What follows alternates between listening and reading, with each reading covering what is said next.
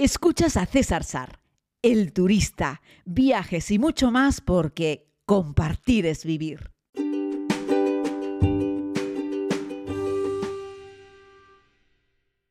Muy buenos días a todos y a todas, querida comunidad. Inicio este podcast hablándoles desde la capital de España, desde Madrid.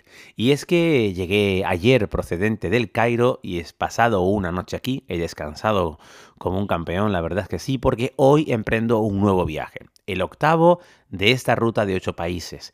Lo quise no quise contarlo hasta el final, aunque lo había mostrado en alguna radio, un poco para darle un poco de, no sé, emoción a esta ruta, que empezó siendo siete países en tres meses, termina siendo ocho, y el octavo es Nueva York, así es que allá me voy. Y bueno, espero poder compartir con ustedes experiencias en algunos de los lugares más icónicos de la Gran Manzana y también fuera de lo que es la ciudad de Manhattan, que comprende Nueva York. Son cinco barrios, solamente eh, Brooklyn tiene tantos habitantes como Barcelona, para que nos hagamos una idea.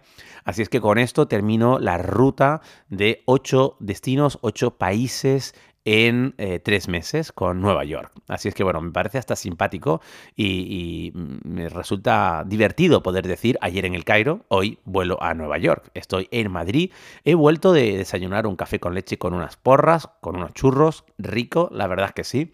Eh, no es muy saludable, lo sé, pero me gusta darme un capricho de vez en cuando, ya sabéis que me encanta comer. El podcast de hoy que pretendo que sea breve, lo quiero dedicar básicamente a hacer un balance. Ayer hice un pequeño balance de Egipto, pero hice un balance desde el punto de vista organizativo que fue perfecto. El grupo, maravilloso. Un grupo de humanos que son sensacionales, nos hemos estado dando cariño, amor.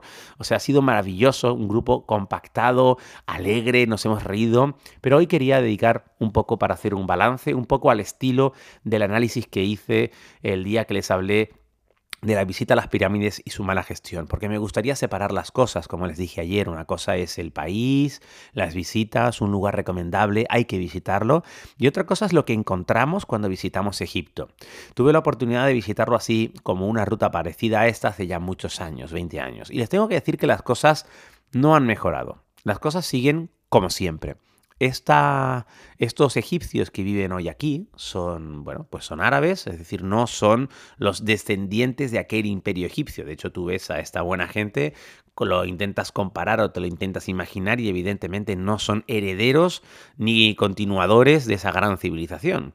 Eh, cuando tú paseas por París o paseas por cualquier sitio de Francia y recuerdas lo que fue Francia y lo que es hoy, está claro que son herederos de aquella cultura, de aquella sociedad, de aquel imperio que fue Francia. Lo mismo podríamos decir de Reino Unido, lo mismo podríamos decir de España. Hoy en día son todo países muy desarrollados, de los países más desarrollados del mundo, y no es solo una cuestión de dinero, es una cuestión también de materia gris, de, educación social, de evolución, de desarrollo. Sin embargo, nuestros queridos amigos egipcios se han quedado estancados, parece que no han evolucionado. Y la sensación que yo tengo, y me encanta porque en este podcast yo puedo simplemente dar mi opinión, en la serie les cuento pues las cosas que veo, pero bueno, intento que sea pues eh, lo más ameno posible, no es un programa de televisión para ser crítico, pero para eso tengo el podcast. Así es que permítanme que me tome estos minutos en decirles lo que ya les estoy avanzando, que estos egipcios no son herederos de aquella cultura y que me queda la sensación, y lo hablábamos con el grupo, que están esquilmando simplemente, o sea, están usando lo que es un patrimonio de la humanidad, lo que es una gran herencia eh, histórica, eh, eh, como es todos los restos arqueológicos que hay de la antigua civilización egipcia, nada más que para sacar dinero, puro y duro. Están ahí para sacar dinero, dinero y dinero. Les importa poco o aparentemente les importa poco su cuidado y su mantenimiento. Si no, no tendrían todo lo que es el parque de las pirámides en el estado lamentable en el que están, no hubiesen dejado construir alrededor de todas las pirámides, no permitirían que estuviesen las cosas como están. Pero es que esa circunstancia, querida comunidad, se repite en todos los templos de todo Egipto. Ves como los guías ponen directamente sus manos sobre esos relieves tallados en piedra hace 3100, 3200 años y los tocan. No deberían tocarlos. Los turistas los miramos, nos acercamos y puedes observar como la mayoría de los turistas no los tocamos, simplemente nos acercamos. A mí me encantaría pasar mis manos por todos esos grabados que hicieron los antiguos egipcios, pero me parece que si todos los turistas hacemos eso, no van a durar mucho, o sea, no van a estar ahí otros 3.000 años. El nivel de cuidado y conservación de los templos en Egipto por parte no solo de la administración egipcia, sino de la gente que trabaja allí y de los propios egipcios que ejercen profesionalmente una profesión como por ejemplo eh, guía, deja mucho que desear, mucho que desear. Es como que están ahí para contarte aquello y para pedirte eh, pues un dinero por aquello, ¿no? Y por eso los turistas pagamos por verlo y ellos embolsan un dinero por enseñarte algo que en realidad no es parte ni de su cultura ni de su historia, me refiero del pueblo actual. no, nunca olvidemos que al final grupos enormes de un pueblo invaden otro, pero eso no quiere decir que sean los herederos de ese nuevo lugar en el que se encuentran, ¿vale? Eh, eh, es así, es decir, los españoles de hoy, mayoritariamente de origen judío-cristiano, no somos la mayoría herederos de los siete siglos de, eh, de presencia árabe musulmana en, la península ibérica, ¿no? Ni los que estuvieron durante siete siglos a su vez eran herederos de los íberos que estaban antes que ellos y en fin, y así nos podemos ir remontando en distintos momentos de la historia. Así es que bueno, me da mucha pena, me da lástima ver cómo lo maltratan literalmente. O sea, en el templo de Luxor tú te puedes subir literalmente a una piedra de 3100 años a hacerte una foto. Y en el templo de Karnak tú puedes pasar toda tu mano entera por todos los grabados egipcios que hay donde mm, han utilizado los arqueólogos para intentar estudiar aquella civilización y contarnos muchas de las cosas que sabemos hoy en día. Me parece que hay poco respeto con eso. Y mientras te cuentan una historia de que eh, los países eh, europeos han expoliado y se han llevado y han robado. Y en eso tienen razón. Ahora, si me permiten una opinión, y si no me la permiten también, la voy a dar. Yo creo que la piedra roseta, por el momento, es mejor que esté en el Museo Británico. Y ya sé que muchos se me vais, os vais a echar encima.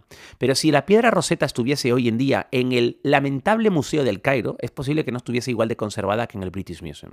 Cuando Egipto sea capaz de demostrar al mundo que ese patrimonio que tiene, ese patrimonio de la humanidad que tiene y que no saben cuidar, son capaces de conservarlo como Dios manda, yo seré el primero que diga, por favor, vamos a devolver todos eh, los yacimientos arqueológicos que hay repartidos por los museos del mundo a Egipto, pero también a Grecia, también a otros lugares. Pero hombre, la verdad es que de todos los yacimientos arqueológicos que he visitado en el mundo, de los importantes, los peor conservados, los más maltratados de todo, son los de Egipto. Y no me vale la excusa de que hay un montón. Pues hay un montón y hay que conservar un montón. Sobre todo porque Naciones Unidas, a través de la UNESCO, se gasta un montón de pasta en ayudar a esta gente para conservarlo. Es lamentable entrar en cualquier recinto de estas características y no tener un centro de interpretación y que esas cosas no estén directamente a una distancia prudencial para que ni el turista ni el guía se dediquen a meter los dedazos. ¿Cómo es posible que la persona contratada en su, supuestamente para vigilar que nadie deteriore el interior de los templos de Abu Simbel dedique el 100% de su tiempo a intentar sacarle dinero a los turistas, haciéndoles una foto, haciéndose una foto con la llave y diciéndole, ven conmigo que yo te dejo hacer una foto con flash, no se lo digas a nadie, dame una propina? Vamos a ver, se supone que no hacemos fotos con flash en algunas superficies donde todavía conservan parte de la pintura original para no dañarla. Pero si la persona que se supone que está allí dentro para preservarlo y vigilar que nadie dispare el flash admite que tú uses el flash a cambio de que le des una propina, ese señor es un sinvergüenza, que está utilizando un patrimonio de la humanidad para enriquecerse, que no se va a hacer rico, ya lo sé, son cuatro perras, pero me refiero para obtener un lucro personal él. Y eso no me parece de recibo. Imagínense ustedes que entran al Louvre de, París y que la persona que está allí en el museo te dice que no hay ningún problema, que ven por acá porque vamos a poder hacer una foto a la Yoconda con flash eh, si le das unas monedas de euro. Eso es es inadmisible. Y lo mismo ocurre en todos los monumentos que he visitado en Egipto. Es cierto, hace 20 años era más joven y tenía posiblemente menos bagaje, menos recorrido, otro criterio. Hoy, después de dos vueltas al mundo y todo lo que ya sabéis, bla, bla, bla, bla, y peinar algunas canas, soy capaz de observar este tipo de cosas. Y me da pena, me da pena. Yo, vamos, si me pusiese en plan radical, radical, diría que hace falta que una comisión internacional velase por ese patrimonio de la humanidad que no son capaces de mantener, cuidar y preservar las propias autoridades egipcias, que no lo son capaces de hacer. La demostración está ahí. Está ahí, es palpable, es evidente.